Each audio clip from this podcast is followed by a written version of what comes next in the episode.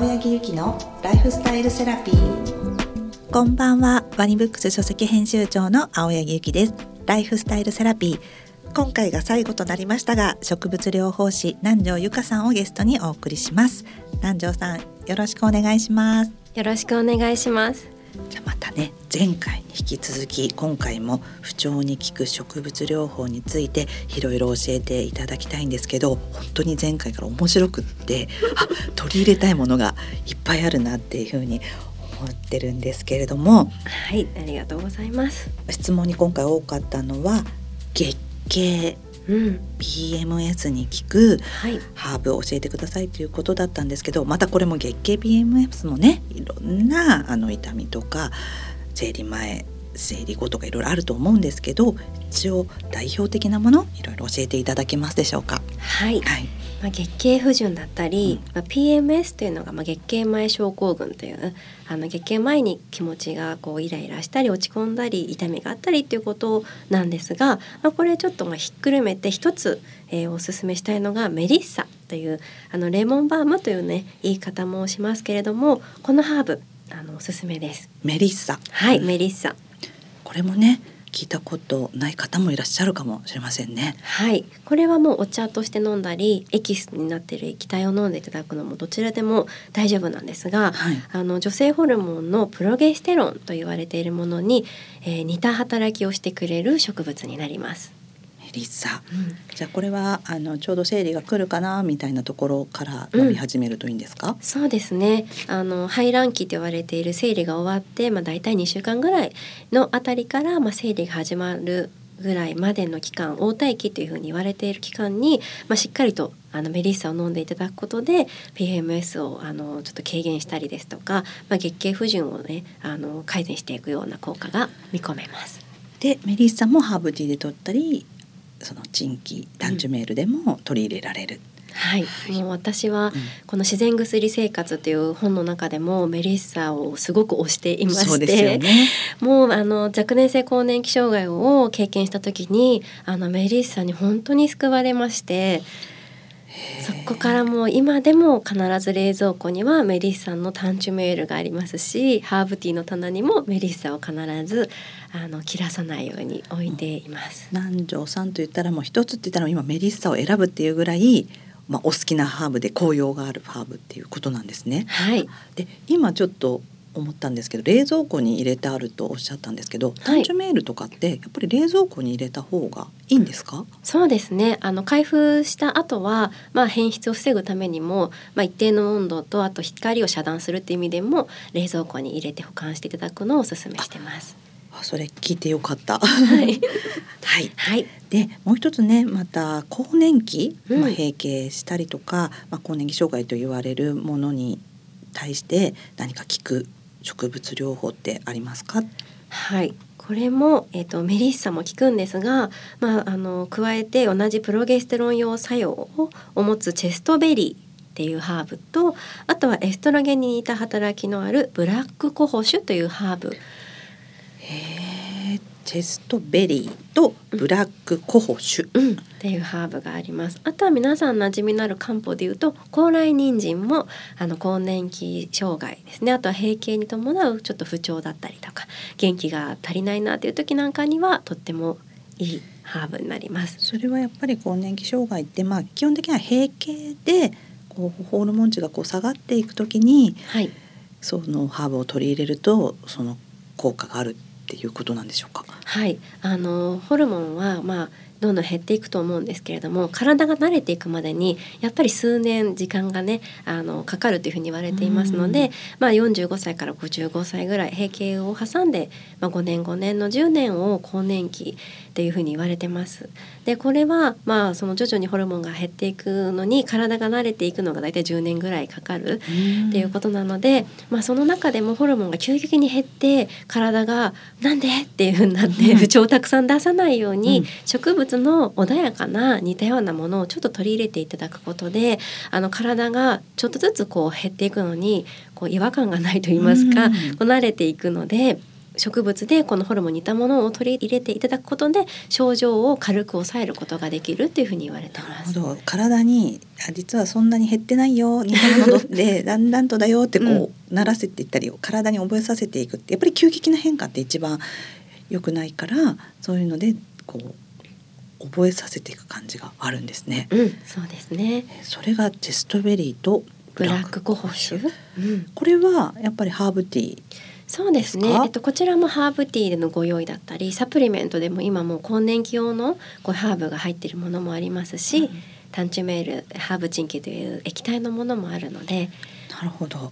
あそしてねご質問の中でね、はい、あのコスメキッチンさんでねうん。多分取り扱ってると思うんですけれども、はい。タンチュメールフォーウーマンというあの商品これはどのタイミングで飲むのが良いですか、まあ、生理前とか生理前から生理までとかあの教えてくださいということなんですけれども。はい、もうまさにこのあのコスメキッチンで扱ってるこのエルボリステリアというブランドの中にあるねフォーウーマンということをおっしゃってくださってるんですが、はい。これは今私がご紹介したチェストベリーとかブラックコホシとか高麗人参が入っている商品で。あ多分この方はあの更年期のね症状だったり、まあ、生理のお悩みがあって飲んでくださっているのかなと思うんですけれども、あの質問のお答えですがー、そうですね、はい。どのタイミングで飲むのが良いですか？とのことなんですけれども、はい、まあ、基本的には細かく気にしなくても大丈夫というお答えをしつつ、はい。あのこだわって飲んでみたいということでしたら、はい。あの月経が終わってから排卵期あたりまでの卵胞期って言われているところで、まあ、しっかりと飲んでいただくっていうのもいいかなと思います。いやそうなんですね。でもこれこの単純メール一つでそれ三つがブレンドされているんであればはいちょっと閉経された方とか今ちょっと更年期障害っぽい症状がある方はいいですね。もうこれ一本で網羅できると思います。そして基本的には飲める時にパッと飲んで取り入れるのがいいけれども、今おっしゃったみたいな、まあ、どうしてもこだわってっていうことだったらタイミングで飲むのがいいということなんですね。はい、あの女性ホルモンのエストロゲンとプロゲステロンって私たちの月の中でリズムでねあの分泌が高まったりこうちょっと抑えたりっていうのはあると思うんですけどこの植物性のエストロゲンと植物性のプロゲステロンっていうのを両方あのこの商品には入っているのであのどの期間に飲んでいただいても大丈夫なようにはなってますので、まあ、本当にあの気にせず飲んでいただいてあの植物って本当にこう穏やかにでもちょっとこうパワフルであの体の本来の力を呼び覚ましてくれたりとか、ちょっとサポートしてくれたりするのでお薬と違ってこの期間に飲まなきゃ効かないっていうものでも実は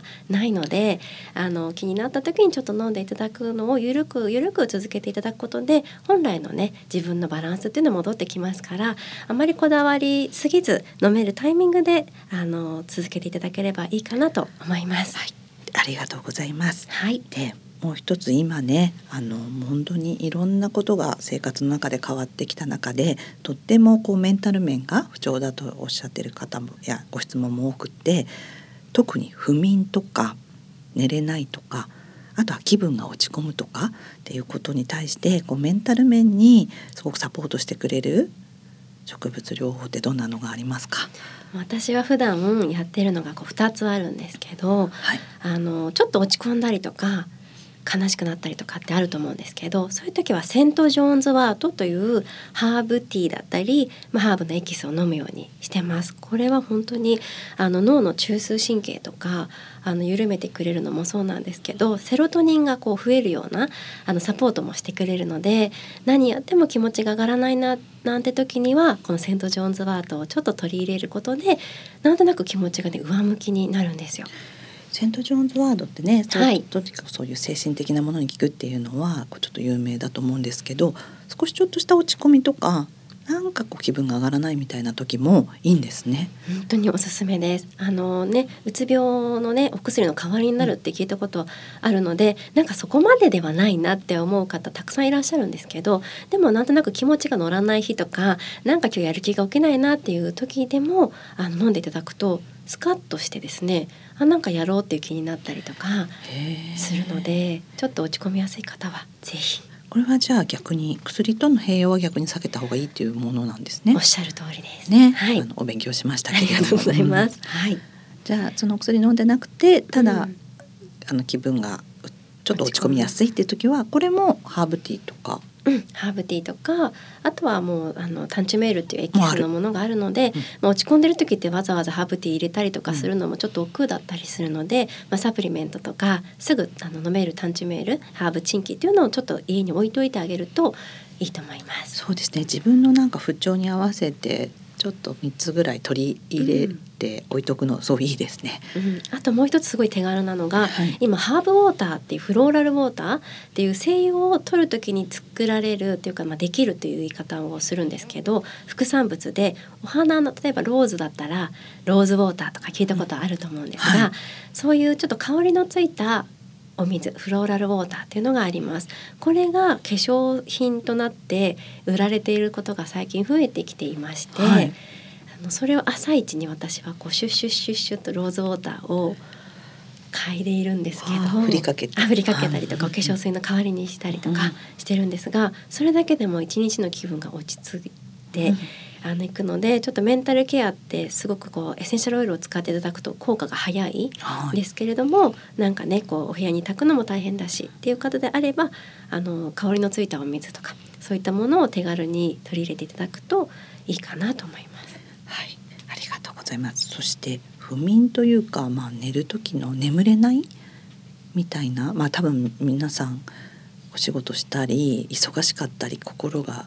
忙しいとこう興奮してるみたいな感じだとなかなかまあね心配事があったりとかで眠れない時っていう時が多いということなんですけれども、それにいいハーブを教えていただけますか？はい、これはバレリアンというハーブ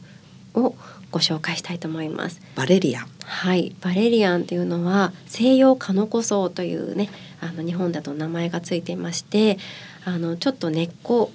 を乾燥させたものなんですけれども、とてもね、あの匂いが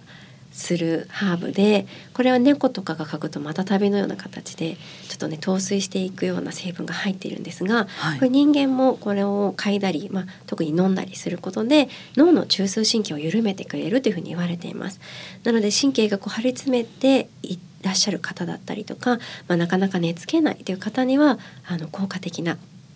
植物です。バレリアンじゃあもうちょっと眠れない方はバレリアンを用意しといて夜寝る前にハーブティーで飲むのが一番いい感じですか？そうですね。あのハーブティーだとすごく家中がそのバレリアン臭くなってしまうかなり香りがそうなんです。かなり香りに癖のあるハーブなのでバレリアンに関してはサプリメントかハーブチンキと言われている、まあ、エキスになっているタイプのものをおすすめしてます。なるほど。はい、もう液体で入れてパッとこう体内に吸収するようなものなんですね、はい。がいい香り的に。香り的にあの家族からも苦情が来ないし飲みやすいし続けやすいかなと思います。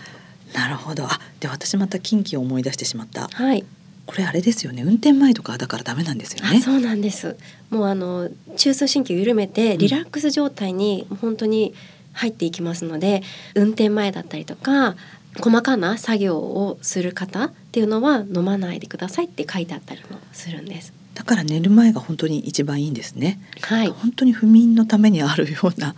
ハーブですねそうバですね。レリアンバレリアンはあの不眠障害のある方には必ず含まれるハーブなので、寝るまあ30分前ぐらいですねに飲んでいただいて、その後は暗いまあゆったりと過ごしていただくと、スーッとこう思考が停止状態というか、ゆったりゆったりとこう睡眠に誘ってくれるような。へえいいですねそれねなんかあの今いっぱい睡眠サポートのねあの商品出てますけどはい。自然薬でできるうん。ハーブはバレリアン、はい。はい。あとねちょうど眠るっていうとこう環境で香りを香らせたいっていう方もいらっしゃると思うんですけどどんな香りがおすすめですか？はい、もう有名なラベンダーもそうなんですけれども、あと日本人におすすめなのが柚子の香りです。本当柚子の香りっていいですよねねえなんかこのほっとすると言いますかあの当時で柚子湯に皆さん入られると思うんですが柚子自体の皮リモネンには血行を良くする効果もあるので、まあ、柚子の入ったものであの入浴剤で温まった後はすごく眠りも良くなると思いますしあの部屋に柚子の精油を炊いていただくのもいいかなと思います。なんか柚子ってこう日本人皆さん好きっていう取り入れやすいはい、ですよね。はい、ありがとうございました。南條さんいろいろと教えていただきましたけど本当はねまだまだ教えていただきたいことはいっぱいあるんですけれども、はい、今回は本当にありがとうございました。ありがとうございました。4回にわたってお届けいたしましたが南條さんいかがでしたか？はいとっても楽しかったです。あの私が植物療法に出会ったきっかけも、ね、一番最初にお話しさせていただいたんですがもう本当に今トレスもあったりとか、まあ、こういうウイルスがね蔓延している世の中なので少しでも自分でケアできる自然薬というものがあの各家庭に一つでもあのあるといいなと思ってお話しさせていただいたので気になるものがあればぜひ試していただければ嬉しいなと思います。本当ですね。なんかお守りですよね。これ持ってると大丈夫っていうような気持ちになれたりね。自分でケアできるっていうね。はい。本当にありがとうございました。ありがとうございましたこのライフスタイルセラピーに関するご質問ご感想はメールにて受け付けておりますアドレスは life.wani.co.jp スペルが life アットマーク wa ni.co.jp です。ご感想などお待ちしております。ここまでのお相手は青柳ゆきと南條ゆかでした。ライフスタイルセラピーお聞きいただきありがとうございました。植物療法士の南條ゆかさんのお話とっても面白かったですね。南條さんの本の自然薬生活を作っている時からずっと思ってるんですけど南條さんのお話はとっても分かりやすくって知識がポンと頭に入ってくるような感じで明日からあこのハーブ取り入れてみたいなって思わせてくれるんですよね。で私も今回のポッドキャストを機に南條さんのお話を聞いててあブラックコホシュとかこう取り入れてみたいなと思ってコスメキッチンのねウォーウーマンという商品も女性ホルモンにサポートするっていう風に聞いたので是非取り入れてみたいなと思いましたで私のライフスタイルセラピーのお話は毎週金曜日にポストクリップでお話しさせていただいてますので是非お聴きください。それではまた次回のライフスタイルセラピーでお会いしましょう青柳ゆきのライフスタイルセラピー